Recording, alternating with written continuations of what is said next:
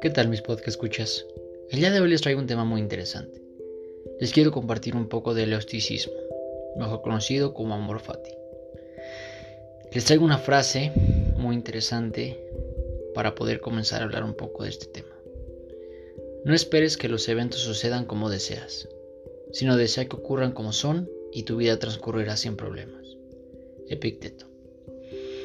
Muy bien, les quiero hablar de este término de amor fati porque considero que es muy importante que lo conozcamos y al final lo podamos aplicar en nuestra vida. Eh, amor fati, en su traducción literal al castellano, significa ama tu destino. Y amar tu destino considero yo que es aprender a amar. Aprender a amar, a aprender a aceptar. Eh, es cierto que en ocasiones pasamos por momentos de frustración, son momentos que tal vez no podemos controlar, sin embargo podemos decir que lo hecho hecho está. Por ejemplo, Marco Aurelio, él no se preocupaba por qué iba a pasar, solo estaba preparado físico y emocionalmente. Esto es importante porque no podemos vivir esperando que las cosas sean como nosotros queremos. Zenón de Sitio fue quien fundó el eosticismo, pero surge algo importante con este personaje. Les voy a platicar un poquito. Él eh, perdió gran parte de su fortuna en un naufragio. Sin embargo, él no consideró que este era el fin o que era un momento por el cual tenía que darse por vencido. Al contrario, esta situación la hizo reflexionar y en vez de preocuparse de más, se ocupó de lo que estaba pasando. Él decide irse a Atenas.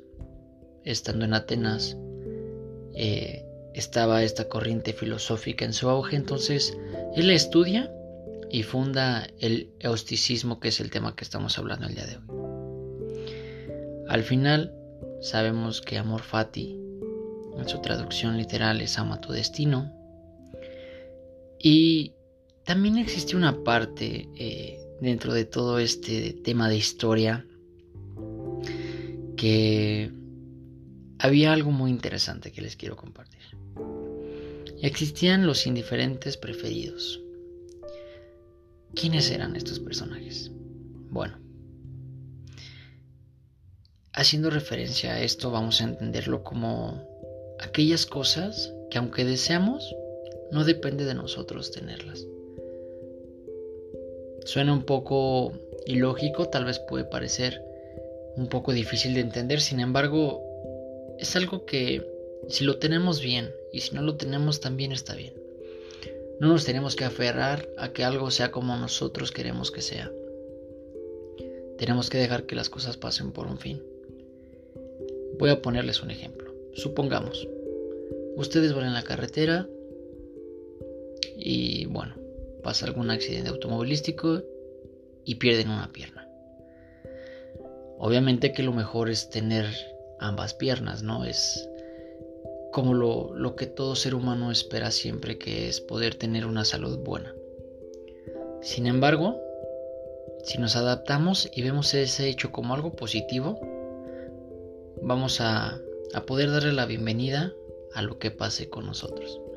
Digo, es un ejemplo tal vez muy, muy difícil, muy, muy burdo de, entender es, fuerte.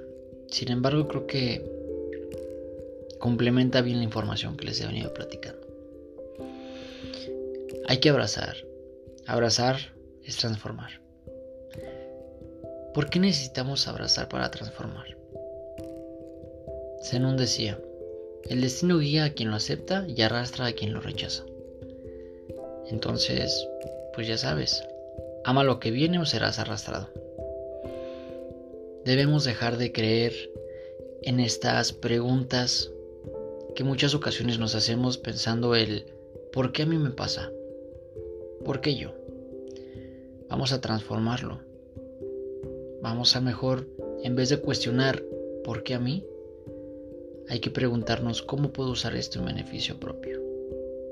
Es un tema interesante, al final No podemos ir por la vida dando tumbos y pensando que nosotros merecemos lo mejor o merecemos menos de lo que tenemos.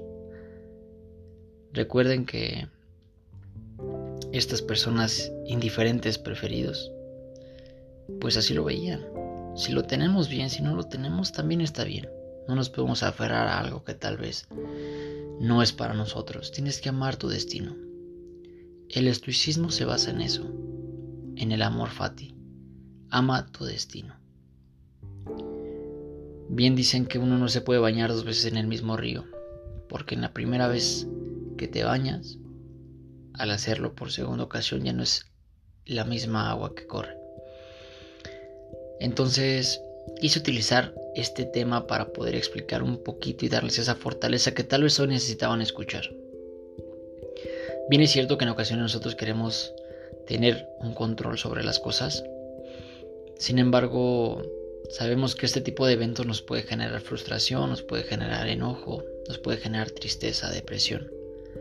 Pero hay que recordar que lo hecho está. No podemos ir por la vida queriendo controlar cada aspecto de nuestro entorno. Entonces yo considero que ustedes tienen que ver ese espacio como una oportunidad. Aplícalo en cualquier ámbito de tu vida. No te rindas. Cualquier cosa que te llegue a suceder tiene un fin y un propósito.